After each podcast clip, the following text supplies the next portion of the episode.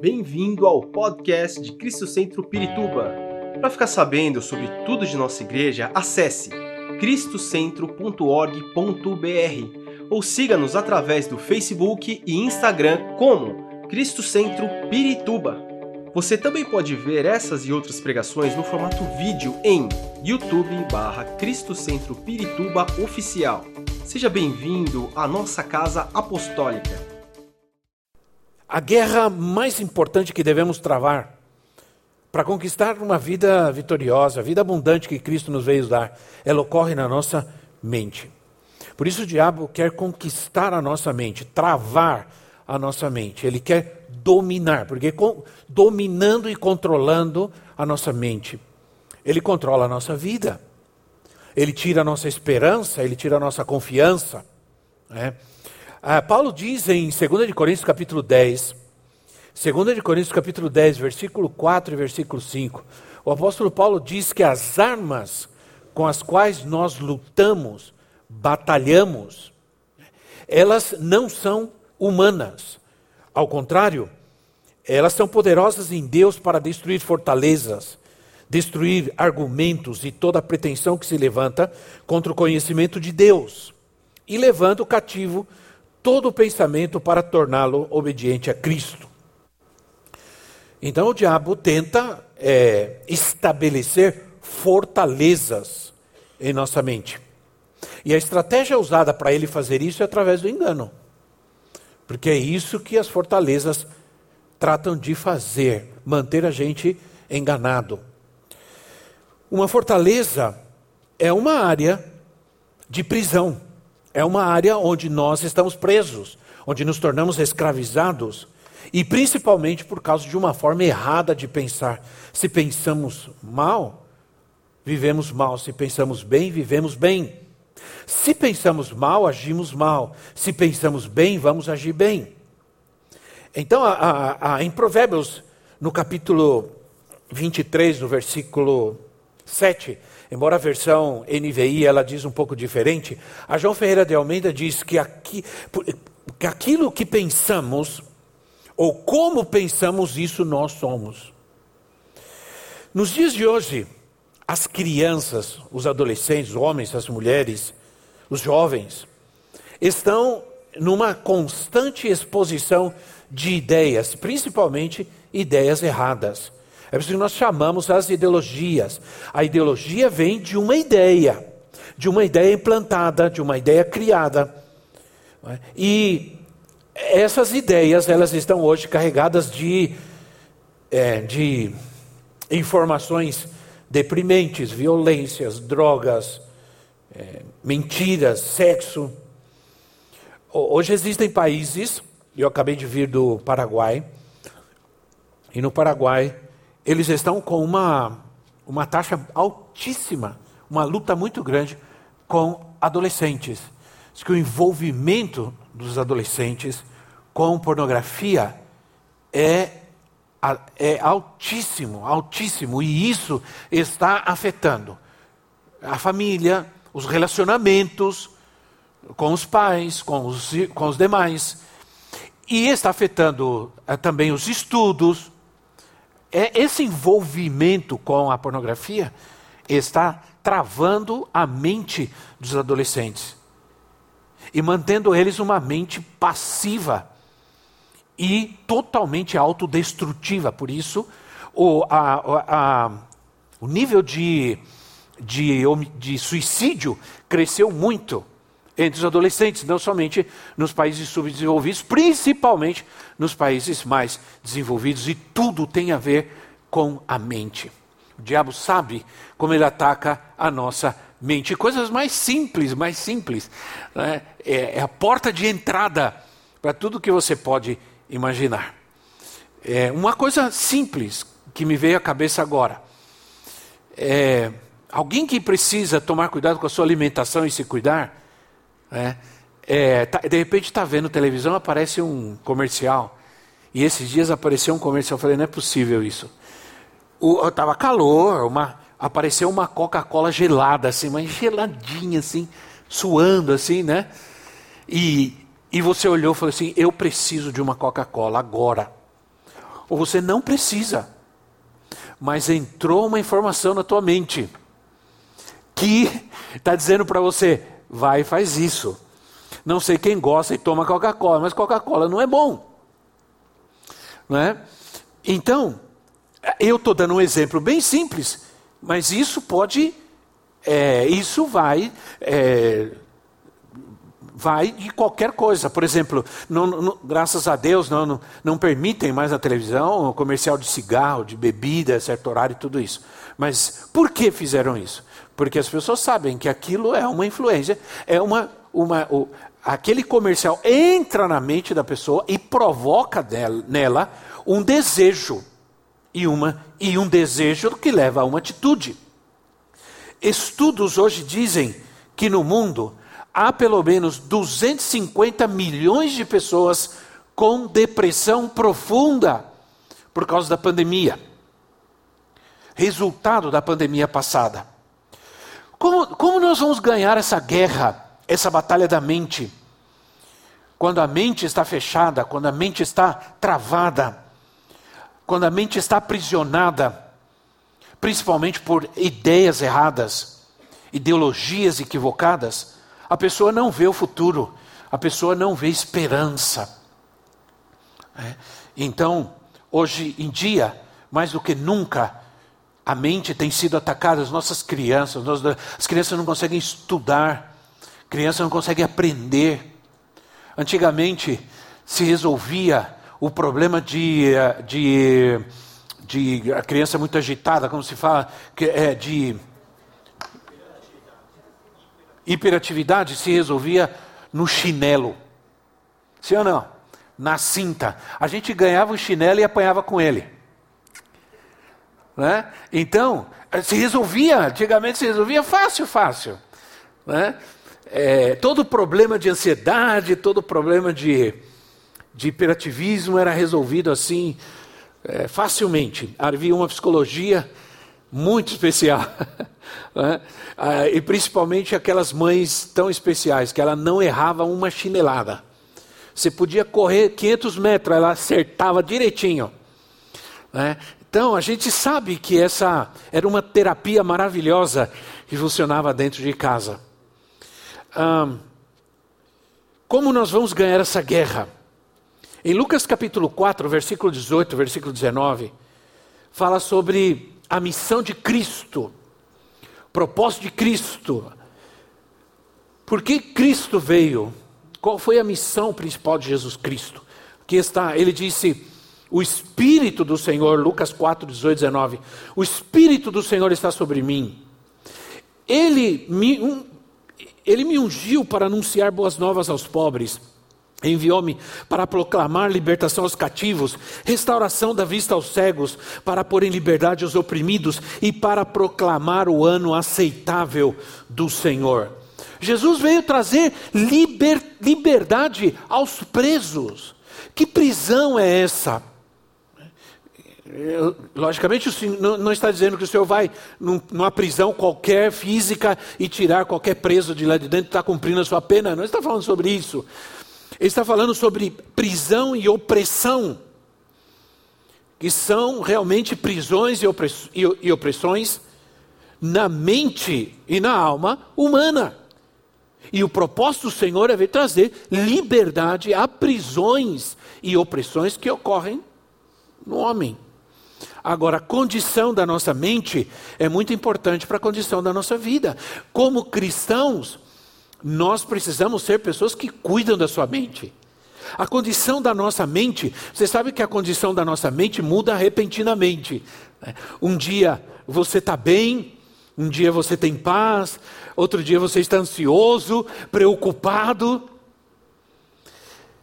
Recentemente, com as, as, experiências que eu vivi recente, recentes, não foram poucas, e muitos viveram, é, eu tive que lutar com a libertação é, da minha mente para que eu não entrasse em depressão. Se nós não queremos viver depressão, nós precisamos tratar com a nossa mente. Nós precisamos tratar com o que nós pensamos. Nunca eu pensei que eu poderia ser atacado na minha mente. Nunca. E cheguei à conclusão que a gente é, é atacado por um inimigo que espera o momento certo, a hora certa, o tempo certo para nos atacar, sabendo que naquele momento há uma fragilidade, há uma sensibilidade em nossa vida. Durante a vida, durante toda a nossa vida, a nossa mente, ela é capaz de fazer três coisas.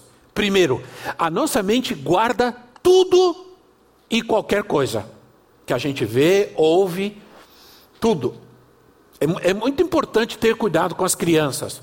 Por que, que a gente vive alertando? Cuidado com as crianças, cuidado com a, o que a criança vê, cuidado com o que a criança ouve, porque a criança é uma, é uma esponja que absorve tudo. Tudo que ela ouve, tudo o que ela vê, ela guarda, ela absorve, porque a nossa mente tem essa capacidade.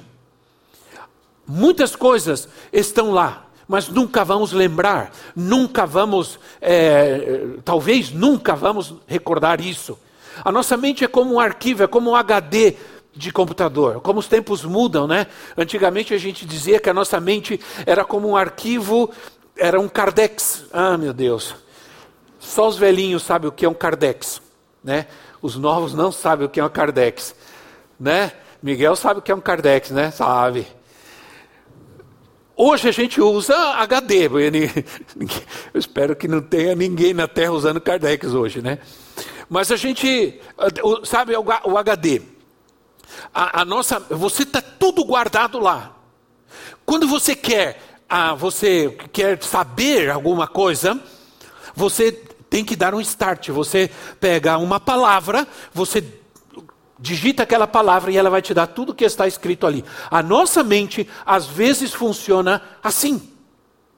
Às vezes, nós nunca nos lembramos e nos recordamos de alguma coisa, principalmente alguma coisa ruim, uma experiência difícil da nossa vida. De repente, uma palavra, uma situação que vivemos dá um start e aquilo vem. E aquilo começa a nos atacar e nos prejudicar e nos fazer mal. A ferida, lembra que eu falei sobre as feridas da alma? Começa a doer. Começa a doer outra vez a ferida. E a nossa mente também, ela, ela tem a capacidade de descartar coisas que nós não vamos nos lembrar nunca, não sabemos porquê, mas não, não, nós não, nunca vamos nos lembrar. Mas a nossa mente também pode trazer à tona lembranças, coisas que jamais imaginávamos que estivessem arquivadas ali. E muitas vezes elas são extremamente prejudiciais. Precisamos fazer algo com a nossa mente, precisamos nos preocupar, sim. Nós temos que aprender a cuidar dela, com o que está acontecendo, com o que estamos pensando, com o que está alimentando a nossa mente. É, não podemos achar que vamos ter uma mente saudável, passando horas e horas no Netflix. Não podemos acreditar que vamos ter uma mente saudável, passando horas e horas perdendo nosso tempo no TikTok né, e outras coisas mais, que eu nem sei, nem quero saber, porque eu não tenho esse costume. Eu não tenho esse hábito, graças a Deus. Eu entendi que se eu exercito a minha mente, ela vai ser ativada e vai produzir, mas se deixamos nossa mente é, preguiçosa, ela não vai aprender nada novo e vai se atar às coisas velhas. Se Deus tem para nós, percebe uma coisa, entenda uma coisa: se Deus tem para nós coisas novas, a, a, Bíblia diz que Deus faz novas todas as coisas, cada dia. Se Deus tem coisas novas para nós, mas a nossa mente está estancada, a mente não se ativa, ela se torna passiva, nós nunca vamos sequer enxergar as coisas novas que Deus tem para nós, nós vamos ficar atados às coisas velhas e antigas e não caminhamos no novo de Deus. Deus tem coisas novas para nós, cada dia Deus tem novas coisas para a nossa vida. Ele diz assim: Eis que eu faço novas todas as coisas. E a gente fica com uma mente totalmente atrasada, sem poder sequer é, ter a expectativa da vitória e a bênção de Deus na nossa vida, aí entra a depressão. Porque quem tem depressão não, não tem perspectiva, perde a esperança, perde a confiança. Outro, outro engano da mente é: eu sei tudo. Quem sabe tudo não se dispõe a aprender outra coisa. Não precisa aprender nada. Não vou conseguir nem sequer me esforçar para aprender, porque já sei tudo. E é interessante que essa é, um, é, uma, é uma situação que acontece bem cedo na nossa vida, né? O adolescente, por exemplo, ele sabe tudo. E os pais não sabem nada. Sim ou não? Você fala com ele, eu sei, mãe, eu sei, eu já sei. A minha neta, outro dia falou isso, ela tem quatro anos de idade. A Brotisa falou com ela duas vezes, na segunda vez ela falou, vó, eu já sei. E só tem quatro anos de idade. Então a tendência em nós de acreditar que e vai chegar e, e, e pode chegar a idade e isso pode piorar bastante. Não se engane. Ah, em Romanos, o apóstolo Paulo diz, em Romanos, no capítulo 12, no versículo 2, o apóstolo Paulo diz que nós devemos renovar a nossa mente, que nós devemos, não, não devemos nos conformar, não devemos nos acomodar, e devemos reformar, renovar a nossa mente. E isso acontece através de um processo. É algo que nós temos que fazer, não é Deus que vai fazer por nós, nem para nós. Ah, hoje, a vida cristã, muitos cristãos, melhor dizendo, é, vivem numa fraqueza tão grande que eles não conseguem, é, não conseguem nem entender e não conseguem se opor ao que está acontecendo nos dias de hoje. Vão gradativamente aceitando as coisas que acontecem hoje, vão se acomodando. Ou a gente se acomoda, ou a gente se conforma, ou a gente resiste. Não há outra coisa a se fazer. Então, muitos cristãos hoje estão aceitando os padrões de pensamento desse mundo, porque vão entrando os pensamentos, vão entrando as mensagens, as ideologias, e a gente de repente vai se conformando e vai aceitando, porque não há oposição. Não há oposição. Não sabem, não aprendem, não buscam saber o que é certo, não têm conhecimento. É isso o que acontece. O meu povo disse a palavra tem perecido por falta de conhecimento, porque falta conhecimento mínimo, conhecimento daquilo que precisamos aprender para poder enfrentar esse ataque, essa fortaleza em nossa mente. Muitos cristãos hoje não sabem o mínimo para responder às ideologias, o que as ideologias impõem, porque estão ocupados em coisas sem importância. Eu estou lendo um livro, chama é, Evolução Teísta. É um livro de 970 páginas. É um livro que eu estou lendo porque eu porque eu descobri uma coisa interessante. Eu vou falar rapidinho para vocês. Faz 150 anos que Darwin escreveu a, a, teoria da evolução. 150 anos. O que aconteceu nesses 150 anos? A, a comunidade, antes de dizer, o mundo científico começou a questionar. Por quê? Porque nesses 50 anos, eles não conseguiram descobrir nenhum inseto sequer, mas nenhuma minhoca sequer que tenha tido qualquer tipo de evolução. Alguma coisa está errada. Os próprios cientistas começaram a chegar à conclusão de que tinha algum problema aí. 150 anos, não aparece nenhum animal novo, não aparece nenhum animal modificado, os animais continuam vivendo da mesma maneira, os animais continuam sendo os mesmos, comendo as mesmas coisas, fazendo as mesmas coisas. A única coisa que pode acontecer é uma adaptação, não uma evolução. Bom, deixa eu. Eh, por que eu estou falando sobre isso?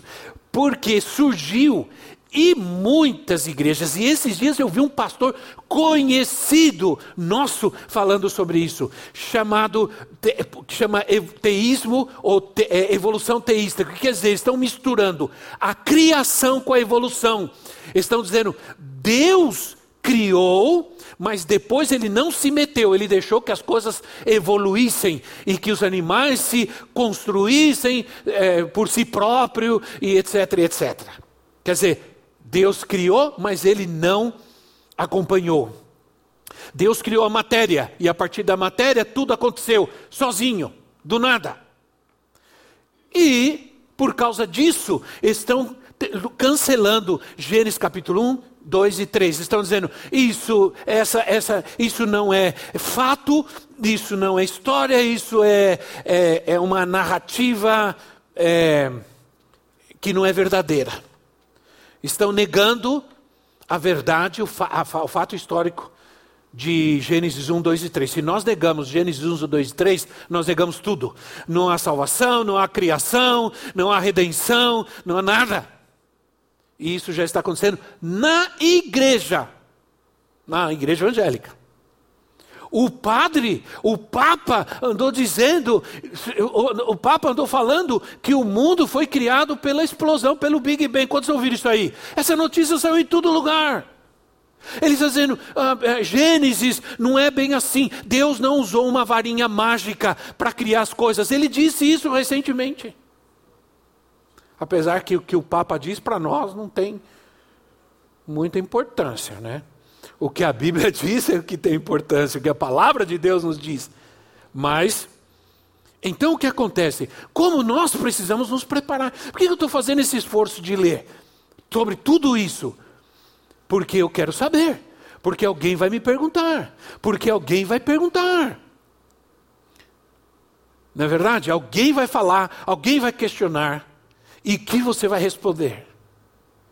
Ah, vai orar, irmão vai orar. Né? Muitas pessoas têm o vício de pensar errado.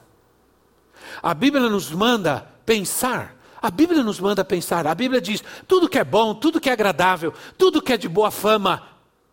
Nisso, pensai. Pensem nas coisas que são lá do alto. A Bíblia nos manda pensar. A Bíblia nos manda meditar. Bem-aventurado o homem que medita na palavra de Deus de dia e de noite. A Bíblia nos manda pensar em coisas boas, agradáveis, mas a gente sempre pensa no que é negativo. Vou te dar um exemplo bem simples. Todo dia teu marido chega 8 horas da noite em casa. De repente você olha no relógio, são 8 e 15. Qual é a primeira coisa que você pensa? Ah, aconteceu alguma coisa. Aí você já liga. Antigamente não dava para ligar. Hoje você liga. Aconteceu alguma coisa que você já está pensando. Aconteceu alguma coisa. Aí, essa alguma coisa não é alguma coisa boa, sempre, quase sempre. É bater o carro, caiu no abismo. Qualquer coisa dramática, trágica, né? Não é uma coisa simples, nunca é. Ah, meu filho chega da escola todo dia seis, que aconteceu? Aí você liga, filho, o que aconteceu? Alguém bateu em você, alguém te roubou. Não, não. Quando a gente atende o telefone, eh, houve uma época que eu estava assim, aí eu disse, Senhor, tem misericórdia de mim. Aconteceu, meu filho sofreu um acidente e tudo. Aí quando, passou um tempo, quando ele me ligava, Oi pai, o que aconteceu, filho? Não, pai, não aconteceu nada. Entende? Liga e você já. O que aconteceu? Não aconteceu nada, só estou ligando para avisar que eu já estou chegando. Ai, porque nossa mente constantemente atacada em pensar sempre o que é mal, o que é errado. Para pensar o que é certo, nós precisamos tratar com a mente. Porque ela já nasce com essa característica de crer no que está mal, que está errado. E nós temos que ir transformando. Por isso a mente precisa ser renovada. Precisa ser renovada por causa disso. Porque ela já nasce com essa predisposição pecaminosa de pensar sempre que algo mal, que algo ruim vai acontecer.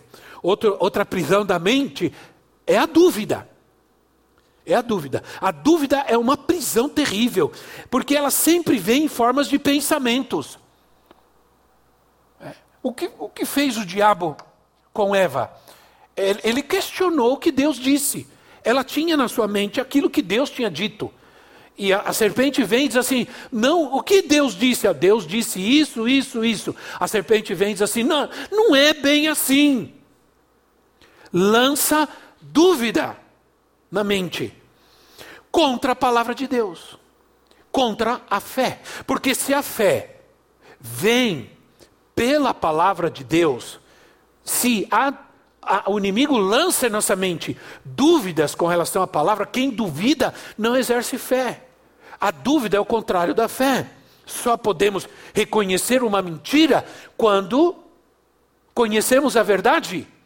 Senão, seremos enganados. Então, em Romanos capítulo 4, versículo 18 a 21, Romanos 4, 18 a 21, o apóstolo Paulo diz assim: o qual em esperança, e ele está falando a respeito de Abraão, ele diz: o qual em esperança creu contra a esperança, para que se tornasse pai de muitas nações, conforme lhe fora dito: assim será tua descendência. E sem se enfraquecer na fé, considerou seu próprio corpo já adormecido, pois tinha quase cem anos e o amortecimento, o amortecimento do ventre de Sara, contudo, à vista da promessa de Deus, não vacilou por incredulidade, antes foi fortalecido na fé, dando glória a Deus, estando certíssimo que o que Deus tinha prometido também era poderoso para fazer.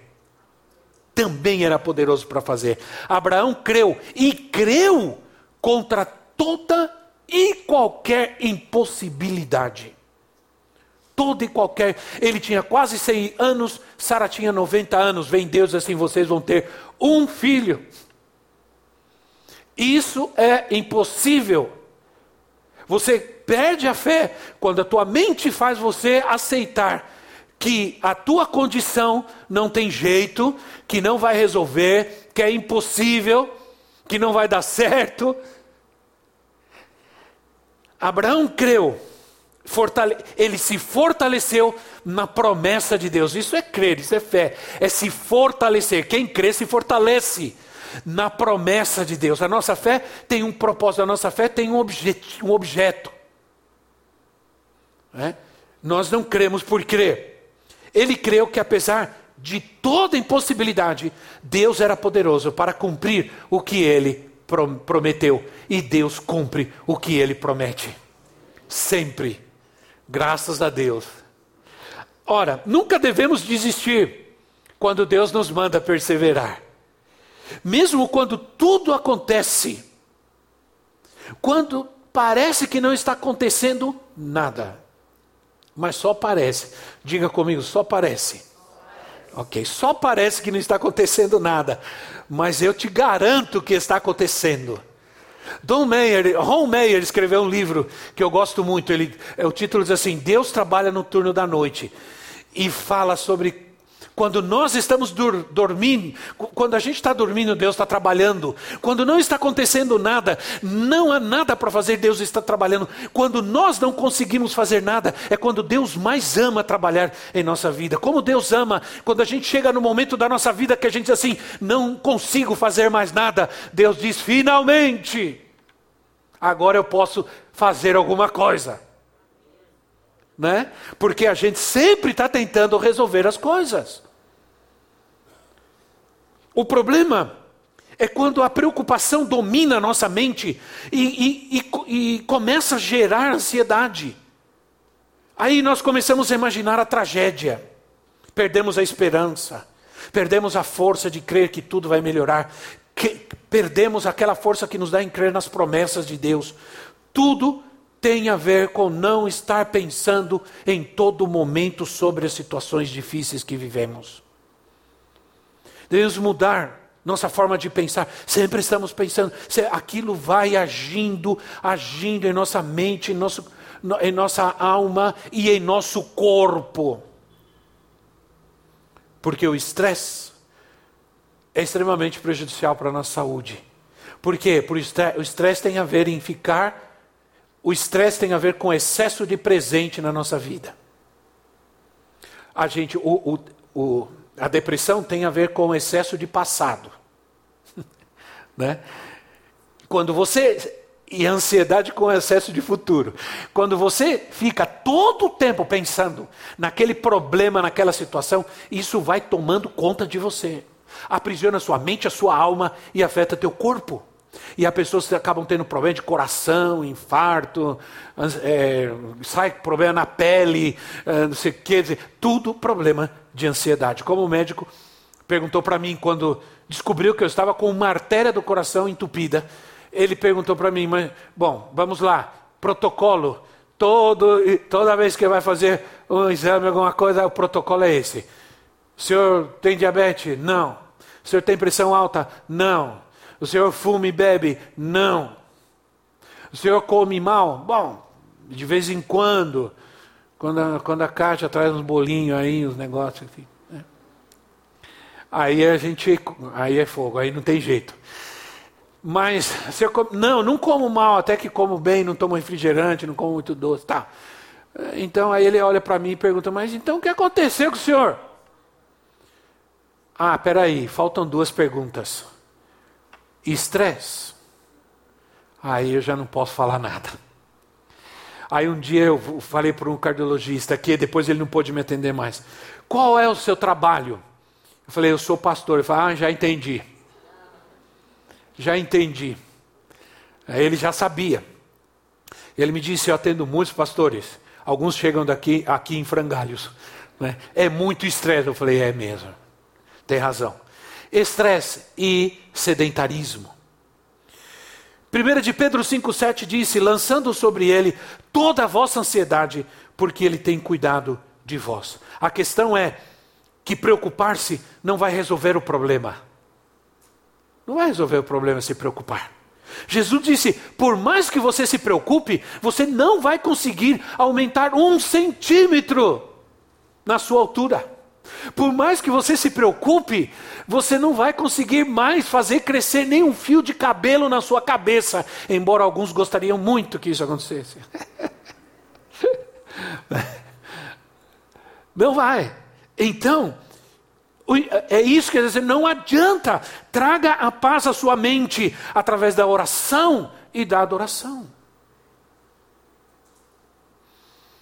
Uma última, última é, ilustração aqui que eu quero dar para vocês. Testemunho. Meu filho, quando gente, nós estávamos em Guatemala em 1988, ele nasceu em junho de 88.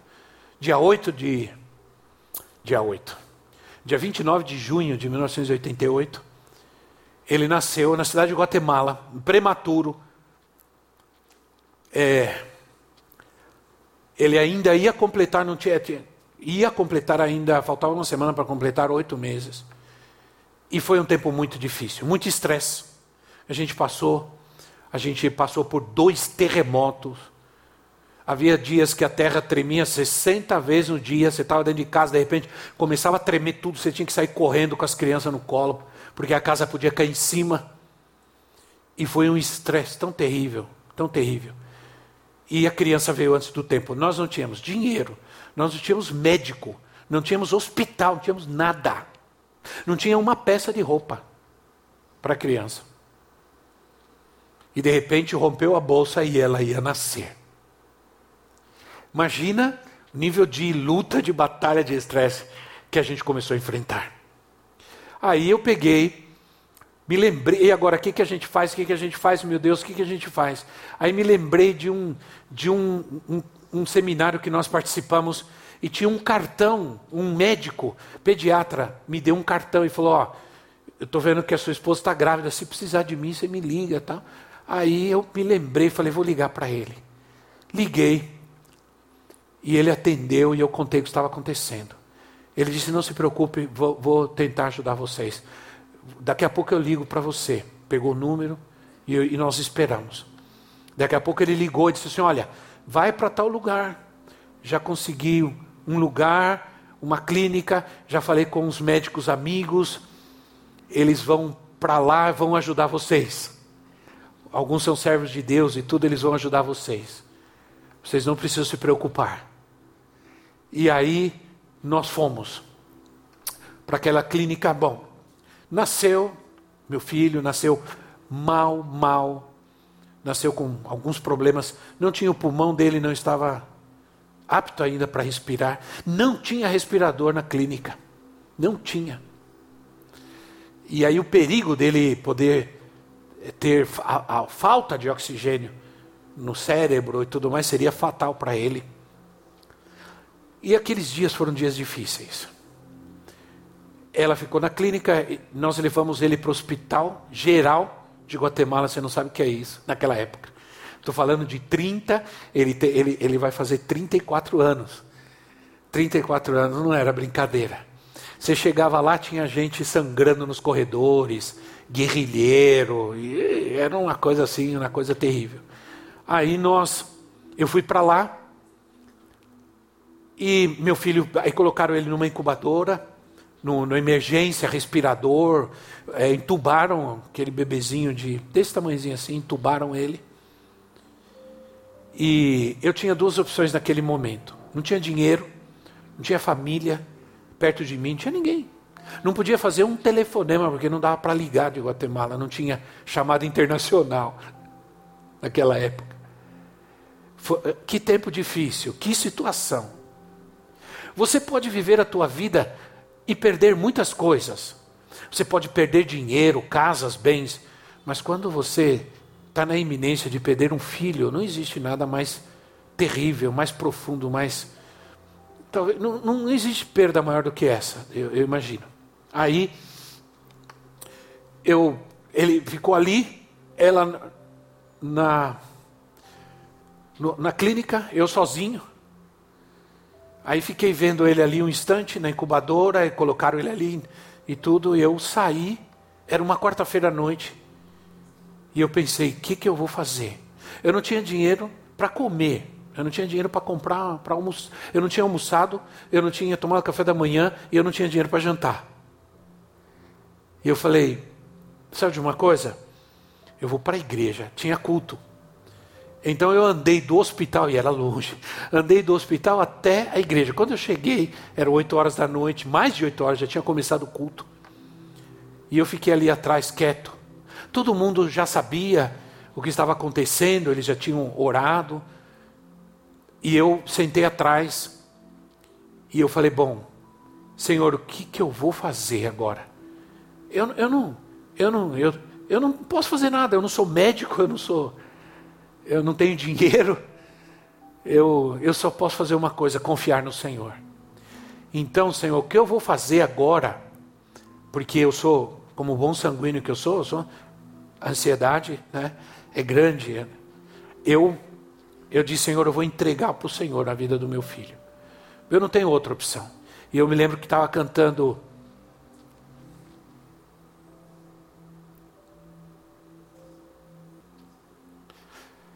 a igreja estava cantando Tua fidelidade é grande. Né? Eles estavam cantando Grande é a tua fidelidade. E eu levantei a minha mão e comecei a adorar ao Senhor. O dia mais marcante da minha vida foi esse. Não foi o dia que ele saiu do hospital, porque a minha vitória começou ali. Não foi lá. Então eu, eu levantei a minha mão e comecei a adorar ao Senhor e dizer: Senhor, tua fidelidade é grande, grande é a tua fidelidade, ninguém é como o Senhor. E comecei a dizer: Eu confio no Senhor e eu descanso no Senhor agora, porque eu não posso fazer nada. E aí veio paz ao meu coração, uma paz tão grande, tão grande, que no outro dia, quando eu fui para o hospital, eu cheguei lá, e eu perguntei, como está meu filho? E eles disseram, é, teu filho, você precisa ficar preparado e tal, não sei o que. Eu falei assim, olha, meu filho é um vencedor. E meu filho vai sair dessa situação. Eu confio e creio em Deus. Aí a médica falou: é sempre bom confiar em Deus. Eu falei assim: não, não é sempre bom, é, é a única coisa certa a se fazer. É às vezes, eu li uma frase esses dias num livro que diz assim: devemos aprender a buscar a face de Deus, não apenas a mão de Deus. buscar o rosto de Deus, a presença de Deus. É tudo o que nós precisamos. Buscar a Sua palavra, a Sua promessa. É tudo o que nos vai ajudar a pensar e a crer. A palavra na mente de um crente é muito mais poderosa do que a preocupação e do que a ansiedade. Todos nós temos e teremos preocupação. Mas diz a palavra: não nos preocupemos com o dia de amanhã. Sabe por quê? Porque cada dia traz sua própria preocupação. É isso que Jesus disse. Que adianta você ficar se preocupando com o dia de amanhã, se cada dia você tem coisas com que se preocupar? Preocupe-se com cada dia e trata com uma coisa de cada vez. E creia que o dia de amanhã está nas mãos do Senhor. Aleluia. Que o dia de amanhã está nas mãos do teu Deus. E que se você souber tratar com hoje, amanhã será melhor. Amanhã, amanhã o Senhor fará grandes coisas. Né? Vamos deixar esse espírito para lá. Os americanos diziam assim que os latinos têm um espírito que age na vida deles que chama amanhã. Amanhã eu faço, amanhã eu vou, amanhã não sei o quê, amanhã eu resolvo, amanhã vai ser difícil, amanhã não vai dar. Sempre estamos, temos que deixar isso e temos que caminhar hoje na presença do Senhor. Crê na sua palavra. Por isso, por isso a palavra de Deus é hoje, é agora a tua salvação. Não é amanhã, não é depois. Hoje é o dia aceitável. Hoje é o dia aceitável. Hoje é o dia de crer e receber o milagre de Deus na sua vida. Não é amanhã que Deus vai fazer, Deus vai fazer agora, hoje mesmo. Em nome de Jesus. Vamos nos colocar em pé. Esperamos que esta mensagem tenha te inspirado e sido uma resposta de Deus para sua vida. Quer saber mais sobre Cristo Centro Pirituba? Siga-nos nas redes sociais no Facebook, Instagram e YouTube, ou visite nosso site em cristocentro.org.br.